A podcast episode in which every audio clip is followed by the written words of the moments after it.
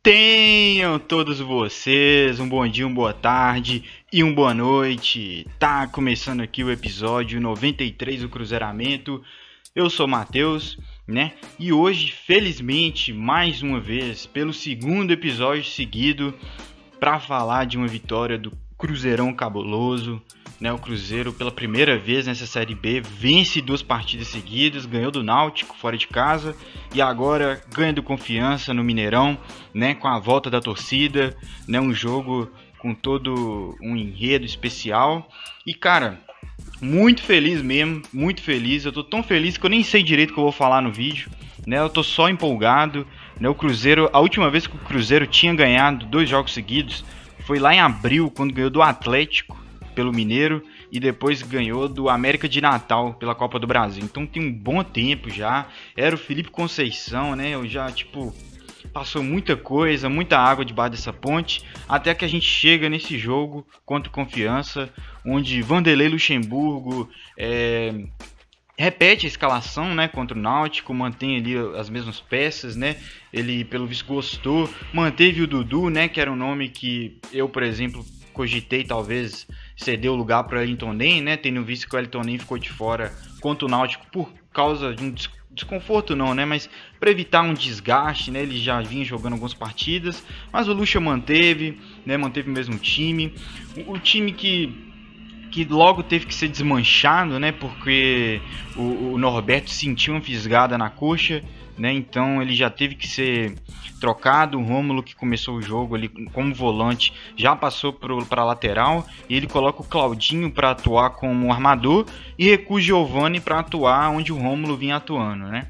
E o jogo foi aquele jogo que a maioria das pessoas esperavam, né? Que é o Confiança totalmente retraído, né? No campo de defesa.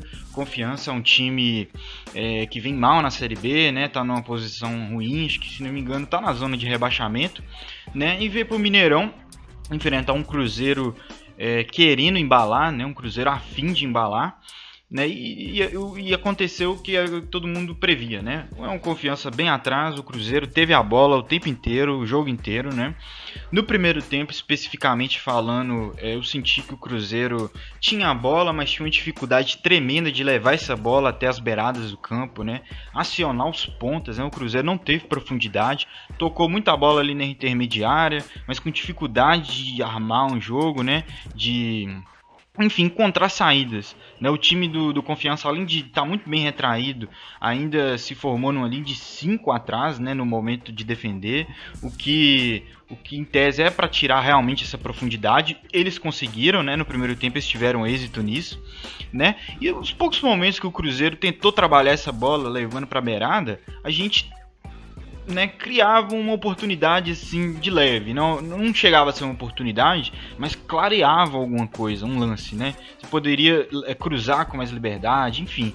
Eu acho que o Cruzeiro tinha que ter apostado mais, ainda mais que teve a bola o tempo inteiro, confiança não se mostrou a fim de atacar em nenhum momento, né? O Cruzeiro foi o dono da partida. No primeiro tempo a gente vai com 0 a 0 justamente por essa dificuldade, né? A gente teve muita bola, mas não conseguia criar, né? E acabou com um jogo até morno em, certos momentos, né? É, por essa dificuldade que a gente teve, né, de não levar a bola para as beiradas, enfim. A gente tentou muito pelo meio, né? Uma parada que, que não é recomendável quando você joga com um time no de 5, um time muito fechado, porque é onde eles têm mais jogadores, né? No meio. Então tudo que eles queriam era que o Cruzeiro continuasse insistindo no meio. Além de insistir nessas jogadas do meio, o Cruzeiro também arriscava bastante fora da área, porque é uma cara nova que o Luxemburgo quer dar para esse time, um time que arrisca bastante, né? Já vem funcionando, né? Nas últimas rodadas fizemos gols assim, então a gente está continuando, né? Nessa, com essa estratégia. No segundo tempo, o Luxemburgo é um técnico que identifica as dificuldades muito assim. É um técnico que tem um dedo muito interessante, é, né? Um cara que é, costuma fazer boas alterações, né? E ele já volta para o segundo tempo com mudanças, né? Ele já bota o Felipe Augusto no lugar do Matheus Pereira e o Wellington Ney no lugar do Dudu. Totalmente plausível essa do Wellington no lugar do Dudu, né? O Wellington é o titular, ele só não está titular, mas ele é o titular do time. Nesse momento tem um carro de, de som passando. Eu peço que vocês tentem ignorar, né? E o Felipe Augusto, minha teoria da entrada do Felipe Augusto, eu acho que ele reparou que o Cruzeiro estava sem profundidade, que os laterais não estavam passando, né, não estavam dando essa, essa opção para cruzamento, né, enfim. E ele coloca o Felipe Augusto, acho que no esperança de resgatar uma profundidade do Cruzeiro. Né? Essa foi minha leitura. Não sei de você que está assistindo. E a gente consegue, de certa forma, ter essa profundidade sim no segundo tempo. O Cruzeiro continua tendo a bola, continua senhor da partida, continua dominando as ações, só que agora um pouco mais incisivo pelas beiradas. Né? Agora a gente tem um Wellington né? tem um Bruno José que cresce de rendimento no segundo tempo. Né? E o segundo tempo do Cruzeiro foi um segundo tempo bom. Não foi de encher os olhos, mas foi um bom segundo tempo né? O time fluir a bola legal, né? O que é fluir a bola? É os caras do meio girarem a bola rápido, né? Com certa velocidade, não tá um time lento na saída de bola, né? Aí é êxito do Giovani, êxito do Adriano, né? Que fizeram partidaças ontem, na minha visão, assim. Dominaram as ações ali no meio, né? Tentam sempre acelerar o time quando podiam, né? Os pontas, principalmente o Elton Den, entrou muito bem na partida, entrou dando um calor do caralho no, em cima do time do Confiança, né? Então o Cruzeiro é, passa a ter mais volume, né? A gente teve a posse no primeiro tempo, mas não teve volume. No segundo tempo a gente teve volume, teve um momento ali do, da partida que, que já estava absurdo, o Cruzeiro não tá ganhando, a gente já estava produzindo o suficiente para ganhar, seja em bola é, é, levantada na área, enfim chutes, o Cruzeiro estava variando o repertório. Claro, a gente não tinha ainda achado uma chance cristalina de gols, mas as chances, à medida do possível, vinha acontecendo. O Cruzeiro vinha cada vez mais amassando confiança, né, trazendo confiança para o campo deles, e enfim, o momento do gol era inevitável, um momento ia rolar, né, e rolou. Rolou num momento que a gente teve um bom ataque ali com o Claudinho, né? Driblando ali no meio. Claudinho que ontem fez uma partida interessante também, mesmo não jogando na posição que eu considero a melhor dele, que é caindo pelos lados, fechando no meio, né? Ele jogando direto no meio. E fez uma partida ok, fez uma partida digna, né? Ajudou nesse lance do gol, nesse lance do pênalti, né? Que na minha visão foi pênalti, né? É, pra falar de. Eu não falo muito de arbitragem, mas pra pontuar é, teve outros dois pênaltis que não foram marcados pro Cruzeiro, né? Mesmo com arbitragem de vídeo.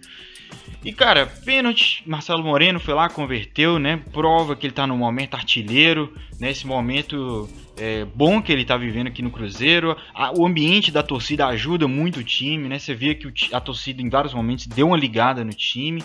Então, no geral, foi uma partida boa do Cruzeiro. Eu já vi o Cruzeiro tendo atuações parecidas com essa e a bola acaba não entrando e a gente empata ou até perde. Então que bom que a fase está virando, né? Que bom que agora a gente consegue unir é, atuações boas com vitórias, né? Isso aí aumenta ainda mais a confiança do time.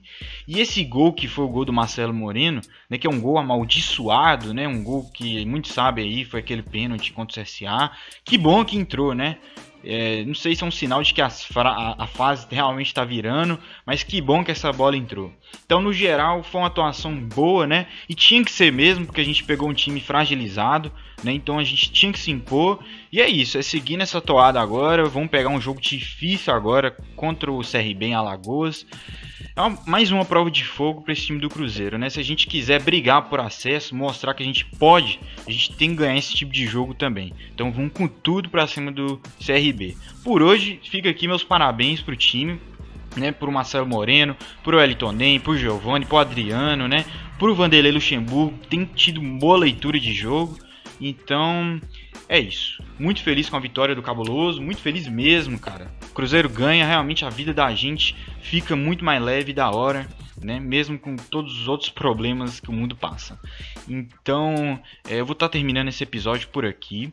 Eu não pedi nesse episódio, mas vou pedir aqui no final. Se inscreva no canal, dê essa oportunidade pra gente se inscreve, dê o like no vídeo. A gente tá, eu tô lançando vídeo aqui 3 a 4 vezes por semana, né? Sempre aí com conteúdo sobre o Cruzeiro.